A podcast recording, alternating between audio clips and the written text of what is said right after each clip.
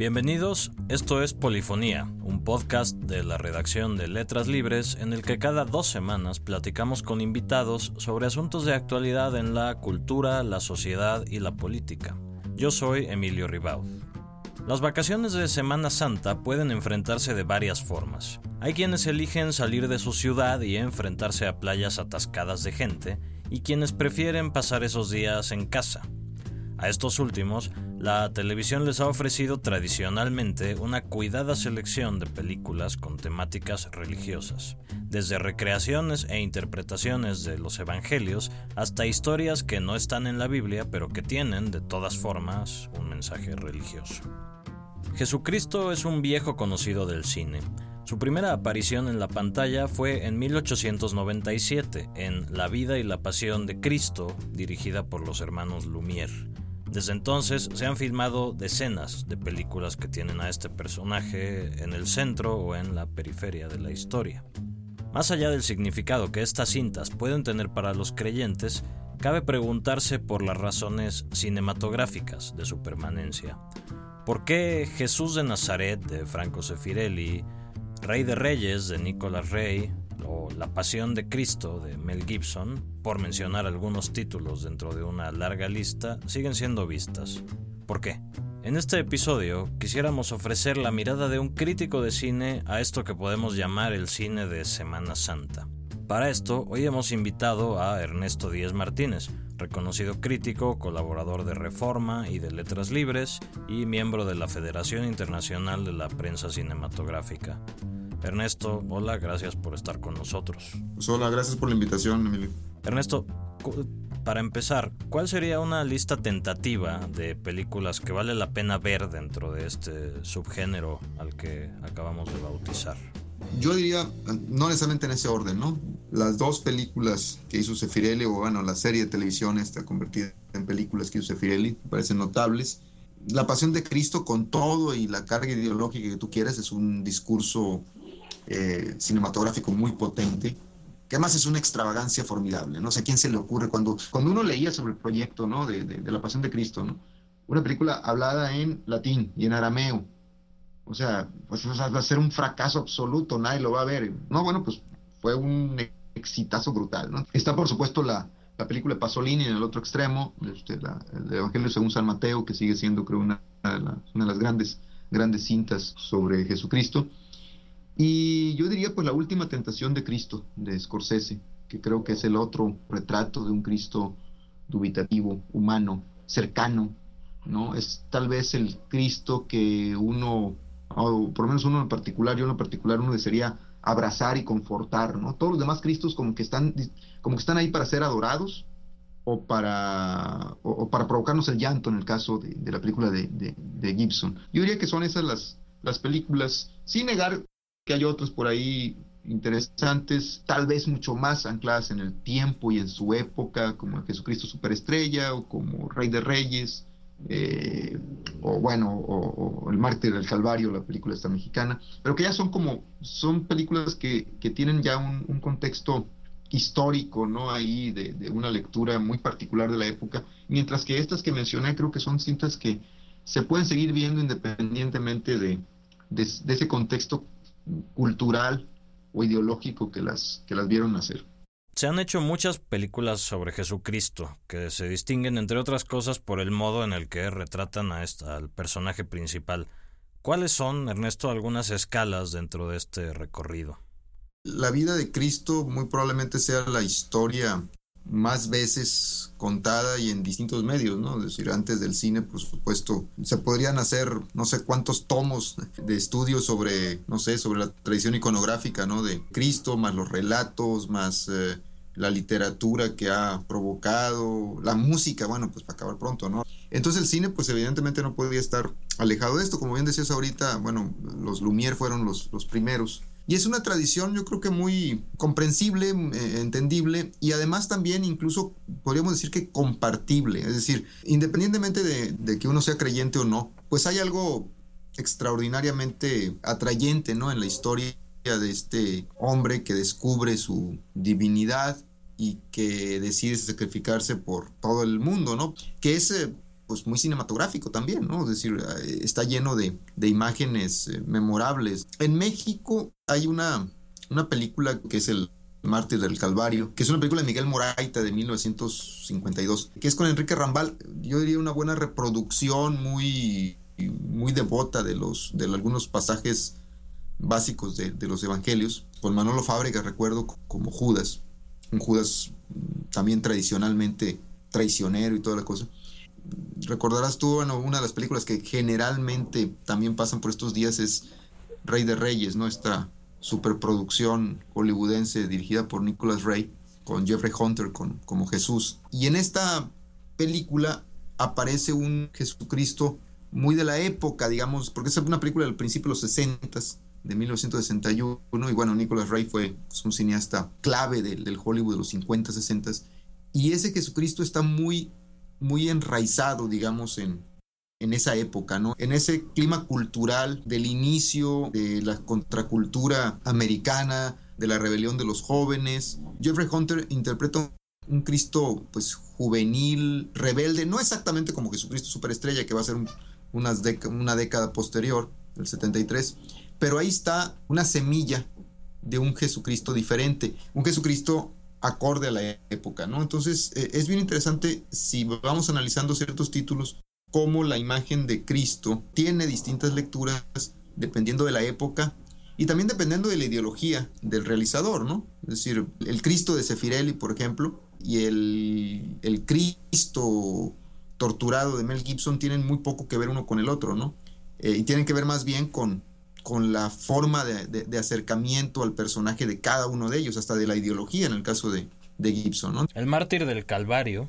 Ahí Enrique Rambal cuenta la leyenda que de hecho se involucró mucho en la cuestión de caracterizar a Jesucristo, parece que iba cotidianamente a misa como para tener este, este acercamiento a la religión, pues Parece que durante el estreno la gente incluso se le acercaba como atribuyéndole un cierto aire de divinidad.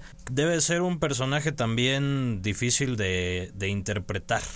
En el caso de, Rambal, sí es... Eh, hay un aire ahí reverente, ¿no? Una interpretación muy, muy reverente del, personaje de, Jesús, muy serio, muy, muy solemne, ¿no? De alguna manera esto contrasta, por ejemplo, con el Jesucristo de, del Evangelio según San Mateo, ¿no? De la película, esta película de Pasolini, que sí es un Cristo muy serio, pero no solemne. Es un Cristo más bien duro, eh, un Cristo que está reclamando de alguna manera la, inacción de quienes lo rodean. Es un, un, Cristo también de la época, un Cristo rebelde, un Cristo que reclama a los que no quieren abrir los ojos. El Cristo de Pasolini era un estudiante de derecho, si mal no recuerdo, o sea, un, actor no profesional que le ofreció Pasolini la, el papel simplemente porque, porque daba, digamos, el tipo de físico y porque algo pudo detectar en este, en este joven para encarnar este tipo de,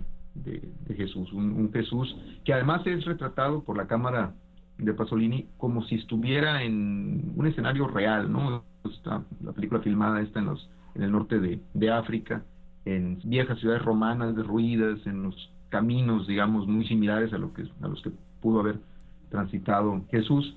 Y hay un, un, regusto casi documental en la película de Pasolini que contrasta con esta visión, digamos, espectacular de Nicolas Rey, que por cierto son prácticamente películas contemporáneas. El Evangelio según San Mateo del 64 y la película de Nicolas Rey, Rey de Reyes, es del 61 es interesante, en los años 60 y 70 hay una serie de películas interesantes sobre, sobre Jesucristo.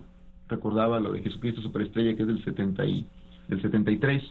Otra vez un Jesucristo de la época. Claro, está la, película basada en la obra, en la obra musical, pero en, la ópera rock musical, entonces es un Jesucristo hippie, literalmente, ¿no? Con un Judas eh, afroamericano, un Judas negro, que casi es como una especie de Pantera Negra, ¿no? Y hay todo un, un escenario anacrónico, ¿no? De, la Palestina de principios de, de, la, de nuestra era al mundo de los hippies y de la, y de la contracultura americana de los años 70.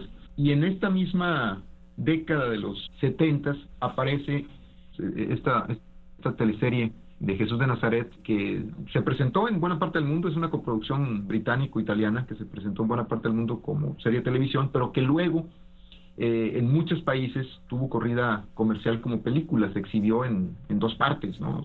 dirigida por Sefirelli, y ahí hay un, eh, un Jesucristo interpretado por Robert Powell, muy tradicional, pero tiene una particularidad que a mí me, me atrae mucho ese, e, e, esta, esta película, que es como una especie de, de, cementerio de elefantes de cualquier actor importante del cine en los años 70 que estuviera disponible, ¿no? Anthony Quinn, por ejemplo, como como Caifás, este, Rod Stager como Poncio Pilatos, aparece Lawrence Olivier, James Mason como José de Arimatea, un desfile de, de, actores y actrices que es verdaderamente impresionante. Yo, yo, recuerdo en la adolescencia haber visto esa película, pero era nada más por, por disfrutar de esos actores, que además lo hacían con un gran convencimiento. ¿eh? En el caso de, ahorita que mencionabas también las anécdotas eh, relacionadas a la interpretación de Cristo, precisamente en la Pasión de Cristo, pues Jim Caviezel, el, actor que, eh, que, encarna a Cristo, es un devoto eh, católico, ¿no? Eh, y bueno, ahí hay una fusión interesante entre, entre Mel Gibson y que en el caso de, de, la Pasión de, Cristo, pues es un relato de un católico ultra conservador, ¿no? O sea, es bien interesante cómo Mel Gibson, y bueno, el propio Jim Caviezel que interpreta a Cristo, les interesa el Cristo eh, sufriente, ¿no? El Cristo torturado, el Cristo muriendo por, por todos nosotros, ¿no? Eh, hay una anécdota muy conocida, hay un cameo en la película de Gibson, y es un cameo de la mano de él en realidad, cuando a Cristo lo están, están a punto de crucificarlo, y lo están clavando, están clavando sus manos en, la cruz, eh, las manos del centurión romano, digamos, son las manos de Mel Gibson. Entonces es bien interesante eso, ¿no? Porque o sea, es Mel Gibson crucificando a Cristo, o sea, es él formando parte de, del sacrificio de Cristo, ¿no? La película creo que es, es muy fuerte, se impacta, ¿no? La violencia, el regodeo a veces eh, excesivo en, en, en, ver el sacrificio, que es de alguna manera esta, esta visión muy diferente a la visión, por ejemplo, de, de Pasolini, que es una visión de un Cristo rebelde, de un Cristo este, enojado a veces incluso, o la, la visión de, de, Scorsese en la última tentación de Cristo, que es este Cristo dudoso, un Cristo más humano en ese sentido que, que, el Cristo de, de Gibson, ¿no? Sí, hay todas estas películas que pueden entenderse un poco como ejercicios devocionales. Es que esto me parece que es interesante. Independientemente del de la posición religiosa de cada director, pues todos los directores que han dirigido películas sobre Cristo, o bueno, muchos directores, parten de un interés genuino por la figura, eh, tanto Mel Gibson como Pasolini como Scorsese, y una película en particular que me parece interesante su punto de partida, que es La vida de Brian, de, de Terry Jones, de Monty Python. Ellos quieren hacer una película sobre Cristo, y conforme se ponen a estudiar el asunto ven que realmente no hay nada de qué reírse, que el mensaje de Cristo les parece muy bien y que pues realmente no, no, quieren hacer mofa de eso. Entonces hacen esta película que está narrada desde un personaje lateral, que es Brian, que es un contemporáneo de Cristo a quien confunden con Cristo. Debo confesar que la vida de Brian es una de mis comedias favoritas creo que la mejor comedia de ellos, de, Monty Python. Y bueno, sí es cierto, de hecho Cristo aparece en la vida de Brian, lo, interpreta Kenneth Coley, actor de cine, teatro, televisión inglés también, muy menor. Aparece eh, al inicio de la, de la película, de hecho, en el Sermón de la Montaña, y es una visión de estampita religiosa, ¿no? Recuerdo bien que está el actor ahí en, en algún montecito ahí, ¿no? Y está hablando de bienaventurados los pobres, bienaventurados los, los mansos, bienaventurados, en fin. Y efectivamente, como bien dices tú, Monty Python, no sé si por buen, buen cálculo, porque efectivamente no encontraron de qué reírse de, de, Cristo, o simplemente por un cálculo para evitar problemas con los creyentes, eh, no se ríen de Cristo. Eh, aunque fíjate que, que, ahí en la vida de Brian, sí ellos, los Monty Python, deslizaron de manera insidiosa una vieja eh, herejía anti, anticristiana, ¿no? Hay toda una, una historia ahí bien interesante en los albores del cristianismo, que decía que en realidad Jesús había, se llamaba originalmente Joshua Ben Pantera y que era hijo de un centurión romano y que María en realidad había sido expulsada porque había tenido un hijo fuera del matrimonio y que ese hijo de un romano posteriormente se había convertido en el líder de una banda de fascinerosos judíos y que fue sacrificado, en fin, etcétera. Eh, eso lo escribió Celso por allá en el siglo II después, después de Cristo y hay toda una tradición herética, ¿no? De negar la divinidad de Jesucristo en esos primeros siglos en el que el cristianismo estaba imponiéndose en el Imperio Romano. Pero a, a lo que voy es que precisamente en la vida de Brian, el papá de Brian es pues un centurión romano, ¿no? Entonces, de hecho, la mamá de Brian, que no es es Terry Jones, el, director de la película. De hecho, pues hay una escena en donde está haciendo cosas no santas con un centurión romano, ¿no? Entonces, ahí se desliza, se llegó a deslizar ahí en esta especie de herejía, lo cual además demuestra que los Monty Python, pues como todos sabemos, eh, sí conocían sus, sus referencias culteranas e históricas bastante bien, ¿no? Yo creo que el caso de, de la última tentación de Cristo es uno de los casos más eh, absurdos de de crítica y de censura contra la película, porque yo creo que es una de las películas más profundamente religiosas y cristianas, por supuesto, alrededor de la figura de Cristo, ¿no? Es la humanización de, de Jesús, aceptándola, el sacrificio. Esa humanización, esa, ese retrato, yo creo que fue evidentemente muy malentendido. Fue muy curioso ver las huestes en, su momento, pues a mí me tocó ver, ver la película por ahí en, el momento del, del estreno, eh, y ver cómo pues eh, todo el mundo estaba, en, bueno, no todo el mundo, pero muchos creyentes al, modo, sin haber visto la película, incluso parte de la, de la estructura eh, eclesiástica mexicana y de otras partes, condenaban una película sin haberla visto, eh, solamente por el hecho de retratar a un Jesucristo humano y dubitativo, que lo hace, creo yo, muchísimo más cercano que el Cristo de, Enrique Rambal, ¿no? Este Cristo de, de, estampita religiosa, ¿no? Este Cristo solemne, ¿no? Eh, también, habría que decirlo, con un Cristo diferente al de, Mel Gibson, ¿no? Incluso en algún momento, porque ahí hay una escena clave, ¿no? En la película de la Última Tentación, cuando Judas, que lo interpreta Harvey Keitel, ¿no? Le reclama lo pusilánime, ¿no? De su acercamiento, digamos, a, hacia los romanos y hacia el levantamiento. Podríamos decir que hay una mirada que pretende explorar la humanidad de Cristo y de los personajes que rodean a Cristo y hay una mirada que más bien lo que quiere es como reproducir lo que está escrito.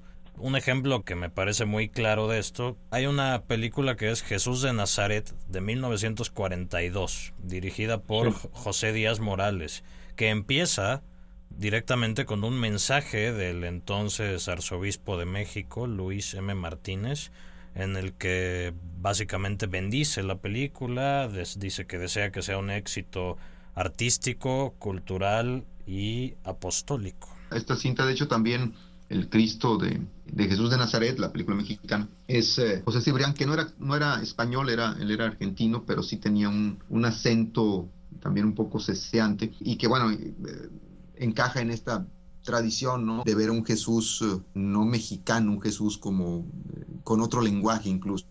¿no? Como, con otra forma de hablar incluso el, español. Y sí, es, estamos hablando del 42, es una película que encaja perfectamente con, esta, con este cine conservador que se empezó a hacer a partir de, la llegada al poder del general Manuel Ávila Camacho, ¿no? Entonces, durante esta época, en los años 40, abundaron, de hecho, este tipo de, de cintas. Está Jesús de Nazaret, hay por ahí otra de, sobre María Magdalena, en fin, hay, varias películas que también, por cierto, esto encaja con otras cintas que toman la época de Jesús, toman al personaje de Jesús, pero de alguna forma como un telón de fondo eh, para los personajes que descubren eh, la verdadera fe, descubren a Cristo, conociéndolo, ¿no? El caso, bueno, de, Barrabás, una, una superproducción también que personificó eh, Anthony Quinn, que de hecho es, por cierto, también del 61, es una película contemporánea de, Rey de Reyes, y que eh, prácticamente eh, lo, que vemos es, seguimos a, Anthony Quinn